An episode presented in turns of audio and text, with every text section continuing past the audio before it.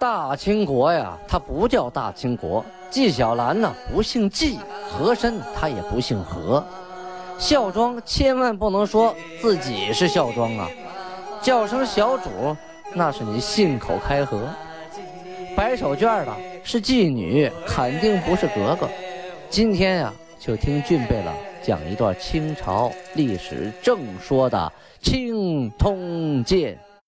听众朋友们，大家好。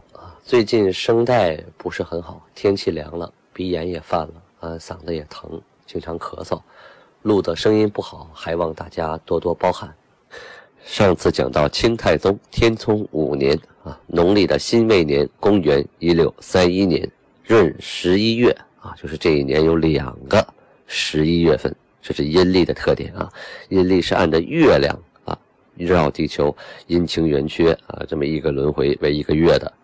所以呢，到一定时间就会有一个闰月出现，在闰十一月的档案记载呀，皇太极命令大臣的子弟们读书啊，必须读书，这强制性的义务教学啊。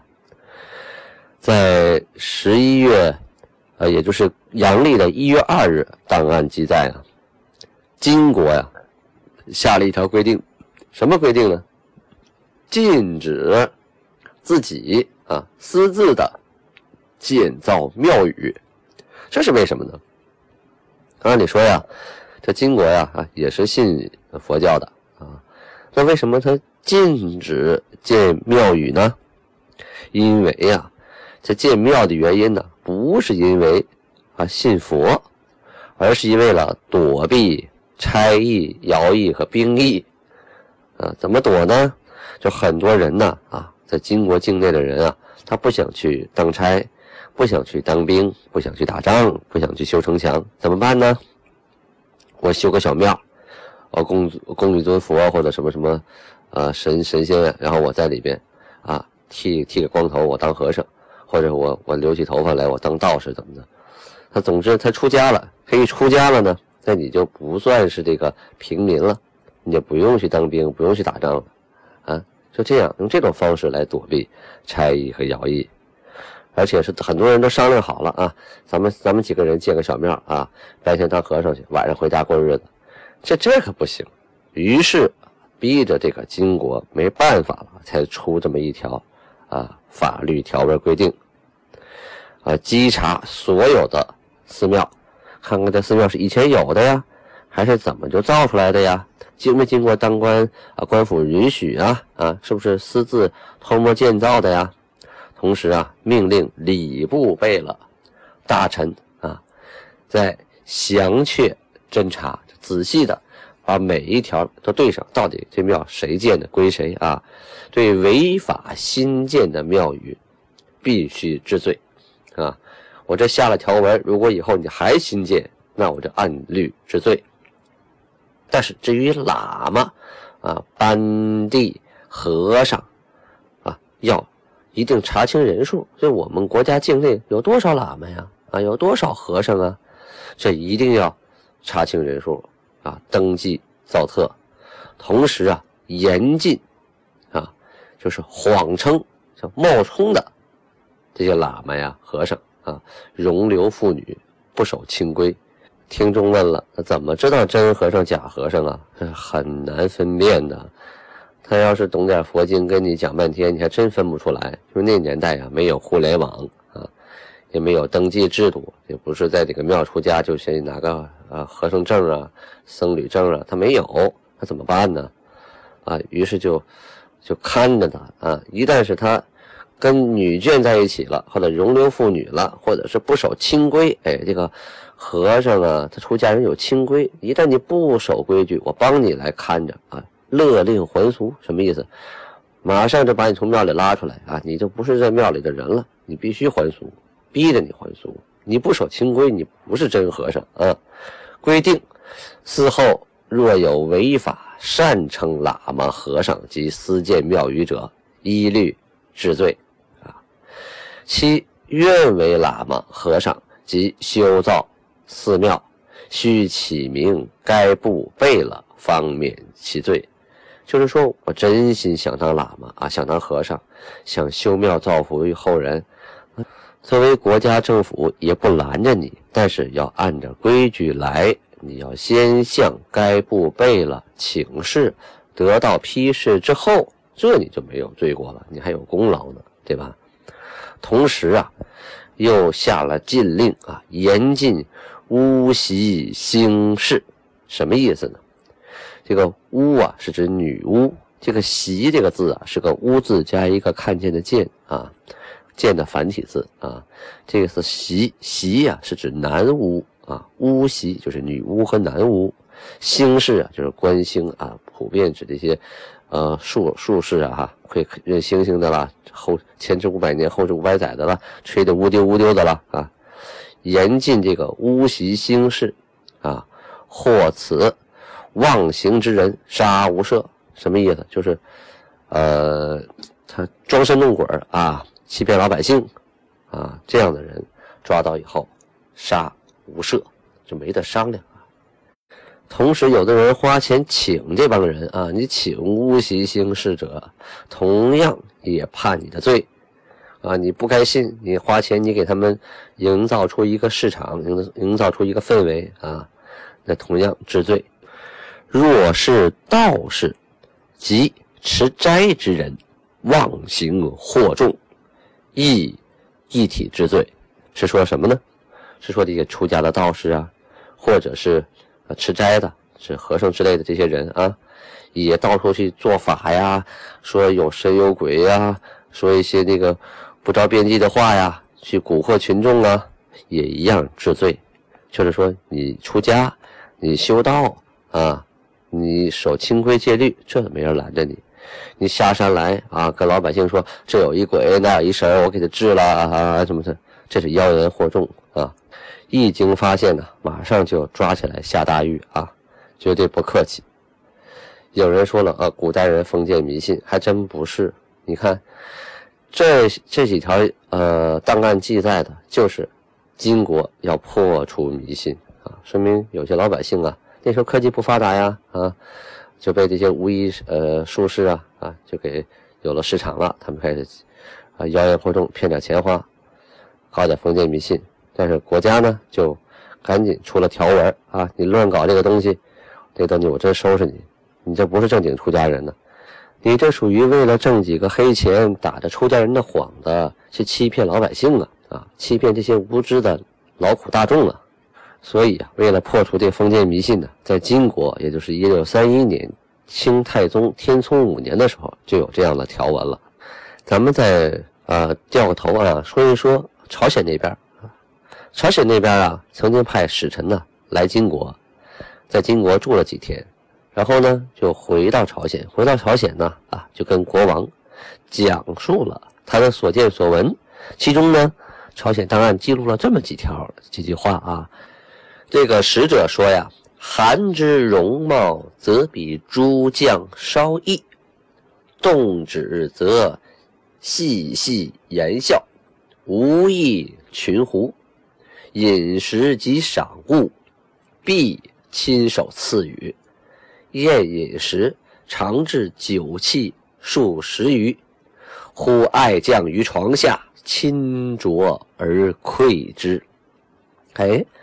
他这个记录啊，恰恰从侧面啊描绘了当时皇太极的相貌和言谈举止，以及他如何对待下属啊。翻译一下，他说的是啊，这个金国的韩呢，长相啊，跟其他的将官呢有点不一样。说皇太极啊，平常不像明朝皇帝那样啊，喜怒不形于色啊，老绷着个脸，他是。动不动干什么呀？啊，就说说笑笑，谈笑风生的啊，跟其他群狐啊，这是对女真人的一种贬称啊，胡人嘛啊，就跟其他这些将官呐、手底下人呐，没什么两样，没有架子啊，就是他们像平级的一样，就好像一群人在闹着玩一样。每次赏吃的呀、赏东西呀，他都是亲手。那把这杯酒端过去，或者把这赏赐的东西递到人家面前，特别的讲究啊，不是派下人端过去，不是那样。而且吃饭会餐的时候啊，啊，这个酒杯啊，一边摆几十个啊，一块喝，人多特热闹。喜欢哪个将军呢，他就把他叫到自己的那个榻前、床前啊，亲自给人家斟酒，然后向人家敬酒。这个韩啊，和我们平常想象那种高高在上的皇帝还真的不一样啊。俊贝勒觉得呀，用平易近人啊这四个字来形容，我觉得是非常贴切的。人呢是有感情的动物，那你对我好，我自然就对你好啊。互相交往就跟照镜子一样。你冲镜子里的人呲牙，那自然他也想咬你，这是一个道理。你冲他笑，他也会冲你笑。这人之间交往，皇太极就是很懂得这个度。他虽然位置很高，但是他把身段放下来啊，跟大家呢相处的时候十分的亲近啊，不端架子，大家就会感觉到受到了特别高级的礼遇和礼待啊，自然就会对国家对对韩啊变得很忠心。这都是互相的，同时呢，这也在这个历史时期啊，它也反映出啊，这个金国建国不久啊，韩的位置啊还不是那么高，还赶不上明朝皇帝那样啊，像中原地区多少年多少年的皇帝了，形成了封建帝制，啊，百姓啊还有臣呐，心中对这个封建等级啊思维特别清晰。你到清后期啊，这些皇帝他自然也跟明朝皇帝差不多了。下边的将官想随便见到皇帝，谁让皇帝给你斟酒，给你端杯酒过去，那还了得是吧？所以这个除了表达出啊这个皇太极平易近人之外，他也是在这个特定的历史时期，不由得他不平易近人啊。毕竟天下还没打下来呢，自己这个小地方，刚刚当汗位置啊等级，再加上女真人这些，呃。不说荒蛮不化，但是呢，他们并没有受过传统教育，他只是知道啊，你拿我当哥们，我给你卖命，这种思想那是根深蒂固的。当然了，随着这个国家呀不断的完备啊，六部啊，还有那个礼仪呀不断的完备，包括后期皇太极称帝了，到那个时候那就不是现在的状态了啊。这时间呢的推移，历史往前走，一切都在变化。不管怎么说，那也是一韩呐，那也管着整个东北呀，手下有几十万军队呀，是吧？也是有生杀大权的。就别说几十万军队，整个东北了，现在随便一个村长、县长，随便一个公司老总，手下有那么几十人、上百人，那不可一世的样子，您可想而知啊。那张嘴脸啊，老子天下第一的感觉，跟皇太极那是真的。无法相比哈，无法相提并论。所以呀，后人评价皇太极是一位有着远见卓识的军事家和政治家，我觉得是十分贴切的啊，绝对不为过。说了半天金国呀，咱们掉过头来说一说山东啊，登州。这个明朝登州这边啊很有意思，因为过去啊，东北归哪儿管啊？哎，归登州管，有意思吧？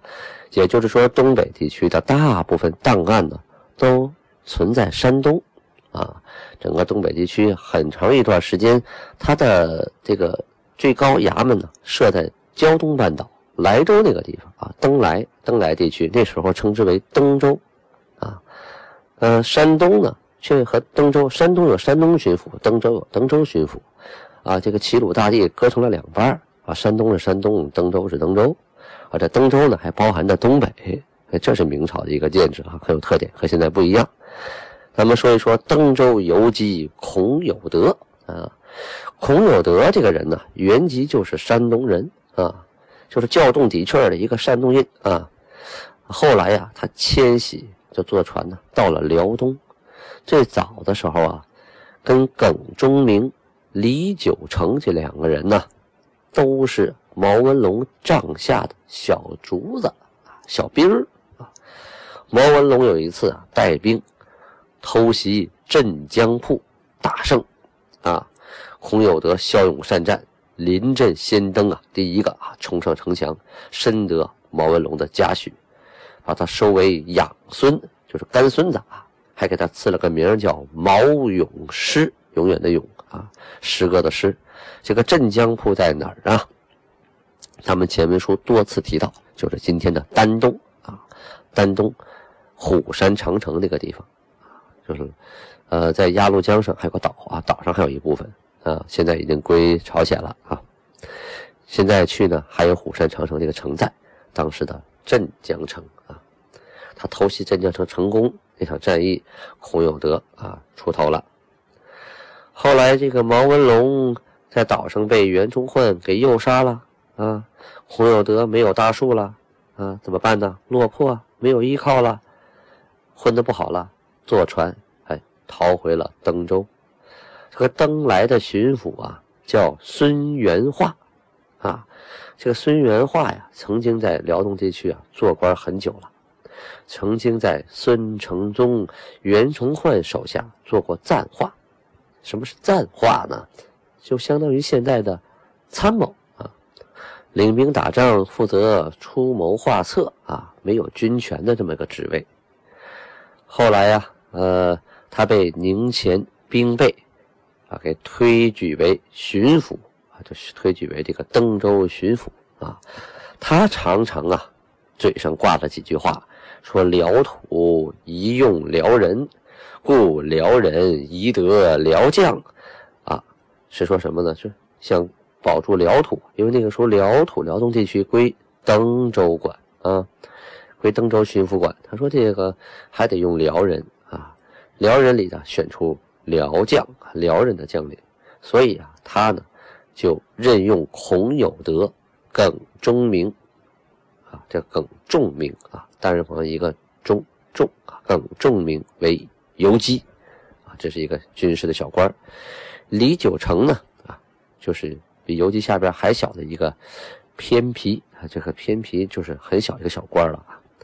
而且呢，收了很多辽人，辽东地区的人逃过来的卫兵，为了让这些人呢将来能打回老家去，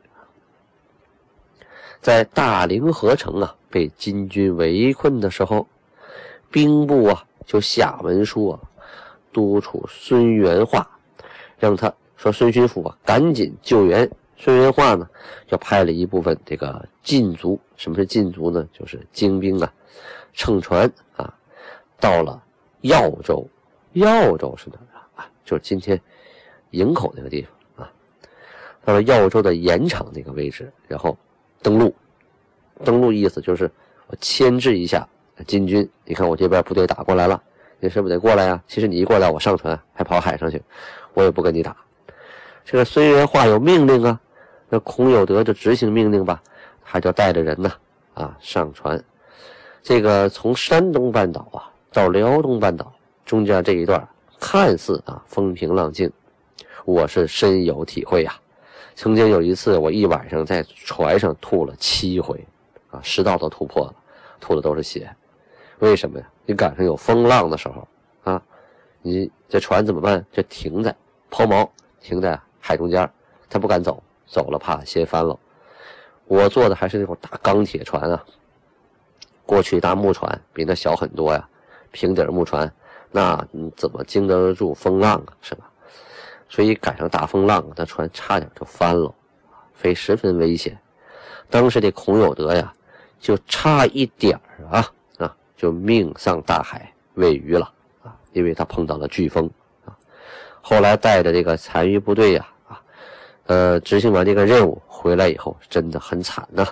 可刚刚回来，屁股还没坐热，这一纸调令又下来了，命令他从陆路援辽，就说你这回呀，呃，在那个营口盐场登陆啊，没起到什么牵制作用，你就回来了。现在呢，那边还被围着呢。是啊，大凌河围了两个多月呀。你回来了，去陆路援辽。这陆路大家可想而知啊，绕着渤海湾这顿跑啊啊！那个时候没有环渤海过高速公路啊，可不好走了。那还得绕大圈不能贴着海边走，那沙滩和岩石咱也走不了啊。于是啊，他就带领着啊三千多人绕圈开始奔这个沿着陆路。奔山海关，再往那个辽东进发。他这一波人呢，还没等走到这个山海关呢，就刚刚走到山东省的邹平这个地方啊，就走了将近一个来月。为什么呀？谁愿意走啊？用脚量啊，那不好走，是吧？而且绕着渤海，开玩笑嘛，能磨一天是一天，磨到半道那边仗打完了才好呢。结果进到吴桥啊，河北省吴桥，天降大雪呀，大家是没有吃的啊，穿的也不暖，于是部队出了大问题。好，想知道具体出了什么问题，咱们明天接着讲。